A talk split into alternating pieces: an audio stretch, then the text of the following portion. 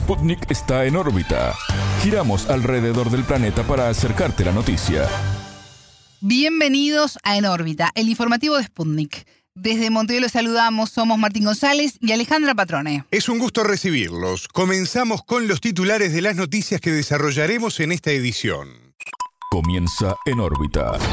Una selección de noticias para que sepas lo que realmente importa. Titulares. Malestar. La Fiscalía General de Ecuador critica al gobierno por interferir en sus funciones. A distancia. Austria llamó a abstenerse de eliminar plataformas para el diálogo con Rusia. Cambios. El gobierno de Colombia avanza en la reforma de la salud. Polémica. China denunció más de 10 incursiones de globos de Estados Unidos en su territorio en un solo año en problemas. Más del 70% de los peruanos quiere el cierre del Congreso y la renuncia de la presidenta Dina Boluarte. Vigencia. Se conmemoró un nuevo Día Mundial de la Radio. Hasta aquí los titulares, vamos con el desarrollo de las noticias. El mundo gira y en órbita te trae las noticias. Noticias.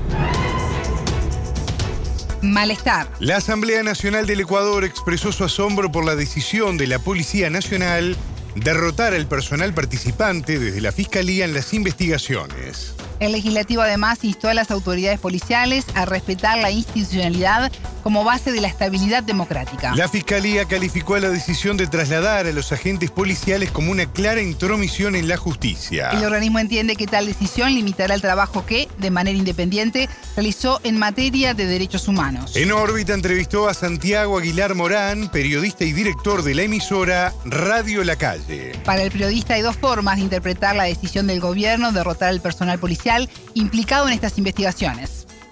Una que, digamos, es, es, un procedimiento que se suele hacer con cierta regularidad. Desde el 2019 para acá se ha hecho al menos en cuatro ocasiones, según información que han dado los propios, eh, los propios policías pero las implicaciones contextuales que tiene este suceso son las que son realmente complicadas. ¿no? Después de que el día viernes pasado la Fiscalía General del Estado allanara, ah, como nunca antes en la historia de este país, al propio Palacio de Carondelet, las oficinas donde está el presidente de la República, su, Secretaría Jurídica y demás, eh, esto se leyó como una retaliación de parte de la, de la Policía Nacional por lo tanto, del, Ministerio de Gobierno que está eh, al frente de la policía, ¿no? como una retaliación ante este suceso. Se cambiaron a todos los policías, a todo el personal que allanó la, las instalaciones de Carondelet y por supuesto esto levanta sospechas. La respuesta del gobierno ante toda esta problemática ha sido bastante escueta, eh, torpe, ¿no? La salida del, secretario de Seguridad, Diego Ordóñez, fue decir que se trata de un, de un acto común, eh, normal, procedimental y que no tengan mala onda con el gobierno. Aguilar entiende que el malestar de la Fiscalía surge por entender que se trata de una represalia tomada por el gobierno. El principal apoyo para sustentar esa acusación se basa en la pugna instalada entre la Fiscalía y el presidente Guillermo Lazo.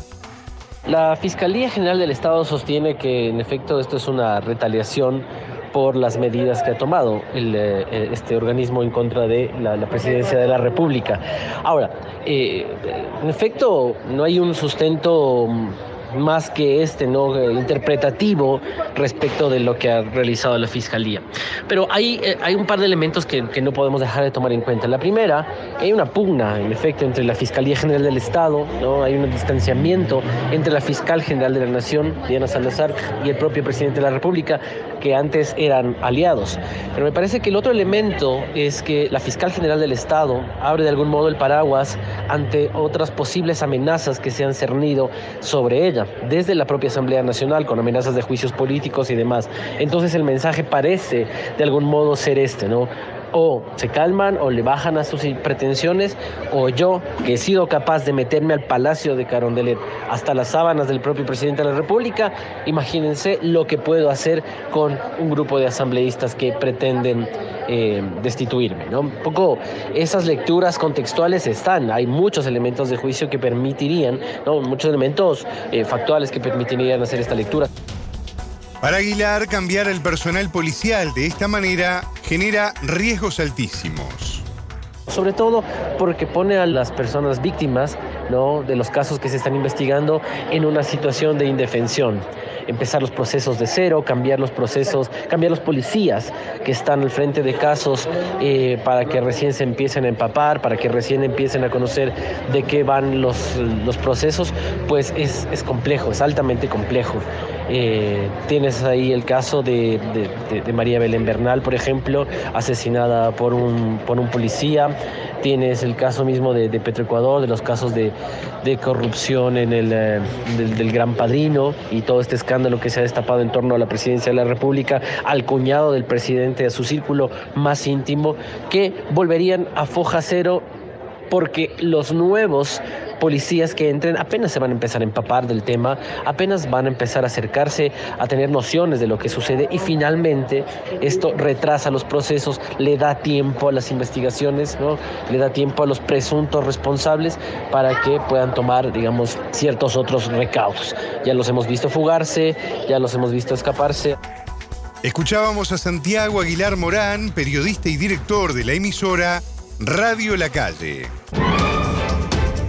a distancia. Austria llamó a abstenerse de eliminar plataformas para el diálogo con Rusia. Europa no debe realizar acciones que puedan ser necesarias para mantener las conversaciones con Moscú, manifestó el canciller Alexander Schallenberg. El funcionario indicó que con el inicio de la operación militar especial de Rusia en Ucrania, la Unión Europea aprendió que las ilusiones no son una buena forma de hacer política. Schallenberg dijo a The Washington Post que la historia no cambia. Rusia seguirá siendo el miembro más grande de Europa y parte de nuestra cultura. El 24 de febrero la acción militar de Moscú en Ucrania cumplirá un año.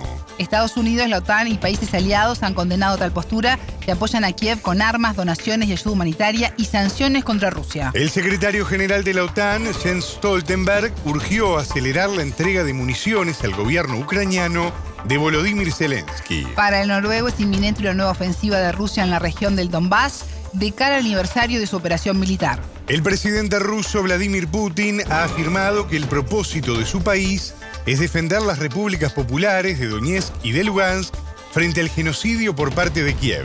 Ambas repúblicas, previamente reconocidas por Moscú como estados soberanos, se sumaron en septiembre a la Federación Rusa tras sendos referendos. Para Putin, uno de los objetivos clave es desmilitarizar y desnazificar a Ucrania. Cambios. El gobierno de Colombia radicó un proyecto en el Congreso que busca reformas estructurales en salud después de tres décadas de modificaciones mínimas. El proyecto busca responder a las deficiencias del sistema actual sanitario en atención de calidad, infraestructura y condiciones laborales para los trabajadores del sector. Las iniciativas no parten solo del Ejecutivo de Gustavo Petro, sino que se nutren de recomendaciones de distintos movimientos sociales y expertos de la materia.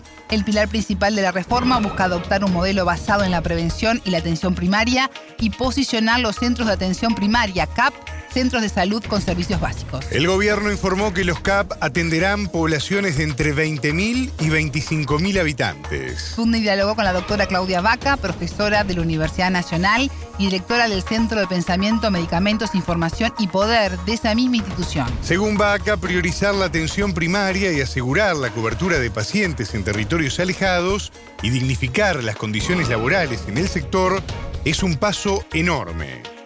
Yo creo que hay unos elementos muy relevantes. Lo primero es que en sí mismo el esfuerzo por poner en la agenda pública el problema o los problemas que tiene el sistema de salud ha dinamizado y ha logrado identificar por lo menos cuatro puntos en los que incluso los más críticos al gobierno estarían de acuerdo con que se hicieran. El primero tiene que ver con la importancia de organizar el sistema, fortalecer y adelantar actividades asociadas a atención primaria en salud con equipos extramurales y mucha y mucha más, muchísimos más esfuerzos por garantizar eh, una presencia en zonas rurales y en territorios alejados, en municipios alejados. Ese es elemento, un elemento que no importa quién eh, debata sobre el asunto, estás eh, de acuerdo.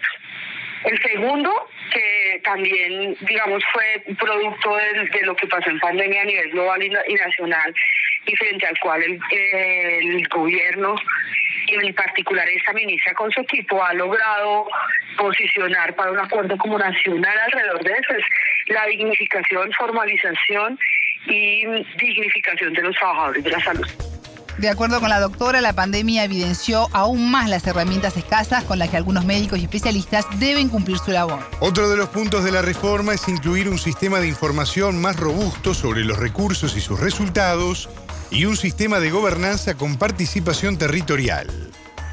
El tercero, que es muy relevante, es el tema del sistema de información y la necesidad de tener no solamente información cierta, en línea y actualizada de los flujos de recursos en el sistema de salud, sino de vincular todas esas digamos, informaciones y datos eh, administrativos y financieros a los resultados en salud. Y eso ha sido una preocupación, digamos, permanente, crónica de todos los gobiernos sobre el sistema de salud, pero tal vez el hecho de que se hubiera puesto en el centro de este debate y se haya incluido en esta agenda eh, hace que pues que toda la ciudadanía y, todos los interesados pues eh, eh, acuerden sobre eso y posiblemente esperemos que también eso se traduzca en, en recursos, en fortalecimiento y construcción de un sistema de, de información mucho más robusto. Y tal vez el último es muy relevante, es muy valioso, pero frente al cual todavía no hay acuerdo sobre el diseño en particular, es la importancia de un sistema de gobernanza del sistema de salud que tenga un componente territorial. Entre los elementos más esperados de la reforma está su impacto sobre las EPS, entidades promotoras de salud, instituciones privadas encargadas de brindar servicios de salud a los usuarios. Estas empresas que administran los recursos tienen déficit, pero en caso de adoptar otra función, existe la incertidumbre de cómo serán controlados los recursos centraliza para descentralizar una cosa de esas que es más de 80. Es que, es que la pelea por la reforma de salud en realidad no son las cosas importantes que nos, nos, nos preocupan en salud, sino es una pelea por la plata. Si tú descentralizas eso, pues hay dos, hay dos grandes grupos de poder que están alineados por cambiar la forma como se maneja la plata. Uno son los hospitales y los médicos. Y el otro grupo de poder son los políticos.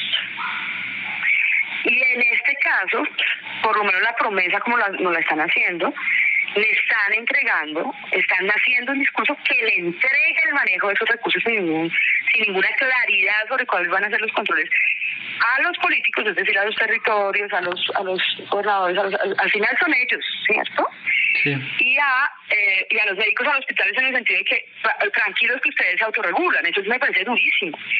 Y eh, uno diría, bueno, está bien, listo, pensemos en el mundo ideal de un país en el que, digamos, todos estos pueden jugar un papel interesante. Bueno, ¿cuáles son los controles? ¿Quiénes van a hacer el, ejercicio de ese control sobre eso para garantizar que ese módulo se regule y se garantice al final que la rectoría de un muy buen sistema no termine como una vena rota de recursos que al final, al final en realidad pueden terminar eh, deteriorando la atención y complicando aún más los tiempos de la atención de los pacientes.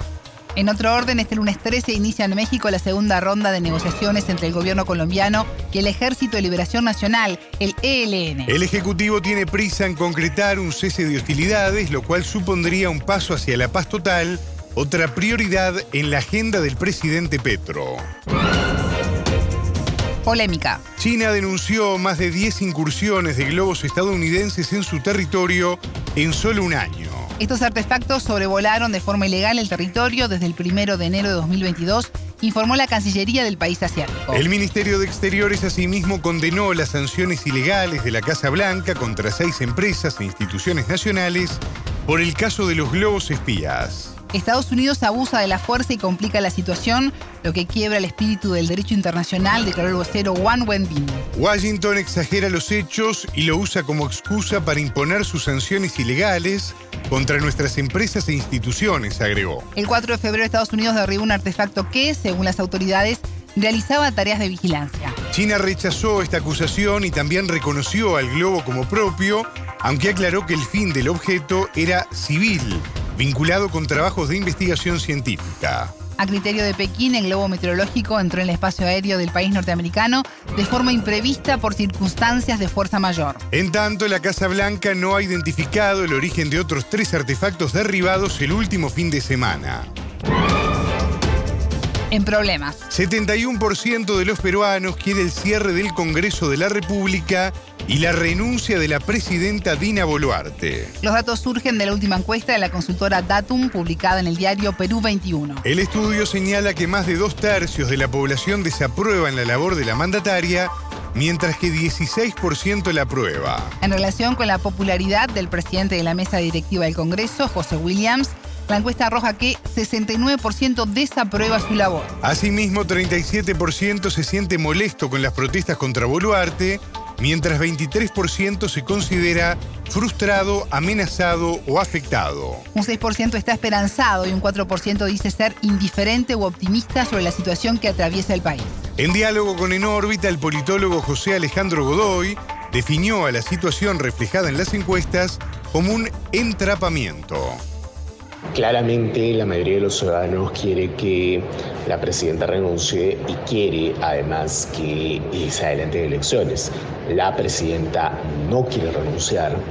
Eh, tiene incluso aspiraciones de quedarse incluso hasta el 2026, pese a que su discurso público es otro, y eso supone un problema, porque claro, luego de dos meses de movilizaciones, digamos, siempre va a haber o va a existir la posibilidad de un desgaste de las mismas, y obviamente la presidenta está confiada en que al final las movilizaciones se desgasten tanto que según ella nadie pida su renuncia. Sin embargo, todas las encuestas, no solamente la de Datum, ayer salió una encuesta de Ipsos Perú en la misma línea eh, ratifican que más del 70% quiere que la presidenta se vaya, ¿no? Entonces, digamos que eso es un dato de la realidad que ya ha procurado negar y que nos está poniendo en una situación de entrampamiento, ¿no?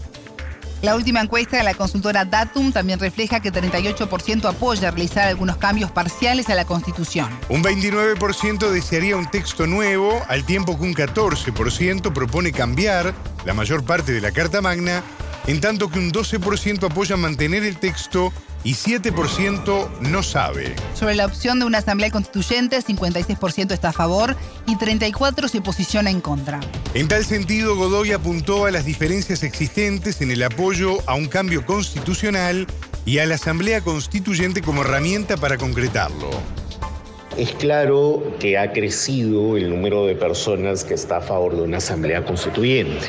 Sin embargo, cuando ya se hacen preguntas mucho más desglosadas, eh, la gente quisiera una asamblea constituyente no necesariamente para un cambio total del texto de la constitución, sino probablemente más para cambios de corte. Y eso supone, y ello implica además, que hay una gran desconfianza en el Congreso como institución o entidad que pueda hacer o que pueda eh, realizar eh, cambios parciales a la Constitución. Entonces la Asamblea Constituyente es vista básicamente como una salida más bien de corte político frente a esos cambios porque no creen que el Congreso los vaya a hacer o los vaya a dar. Por otra parte, la lista se refirió a la decisión que definió inconstitucional del Consejo Metropolitano de Lima que prohibió las concentraciones en el centro histórico. Esta aprobación de norma de intangibilidad del Centro Histórico de Lima es una norma inconstitucional. Ya anteriormente el Congreso de la eh, República se ha pronunciado sobre esta, sobre esta este, materia, ha dicho de que es inconstitucional. Mayor malestar no necesariamente, las protestas van a seguir igual, no, no, no va a haber mayores cambios al respecto y esto es algo que básicamente va a pronunciarse en críticas hacia el alcalde de Lima contra cosa. Escuchábamos al politólogo peruano José Alejandro Godoy.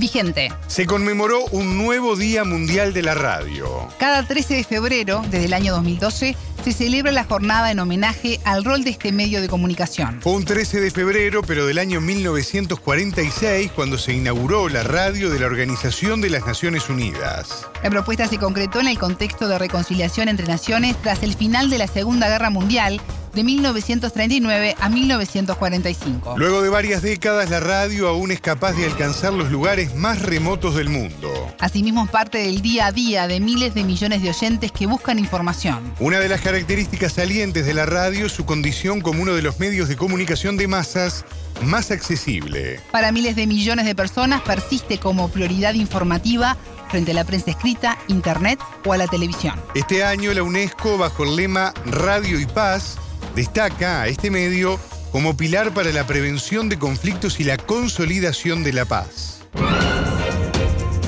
Hasta aquí en órbita. Pueden escucharnos todos los días en vivo a las 19 horas de México, 21 de Montevideo y a las 0 GMT por sputniknews.lat.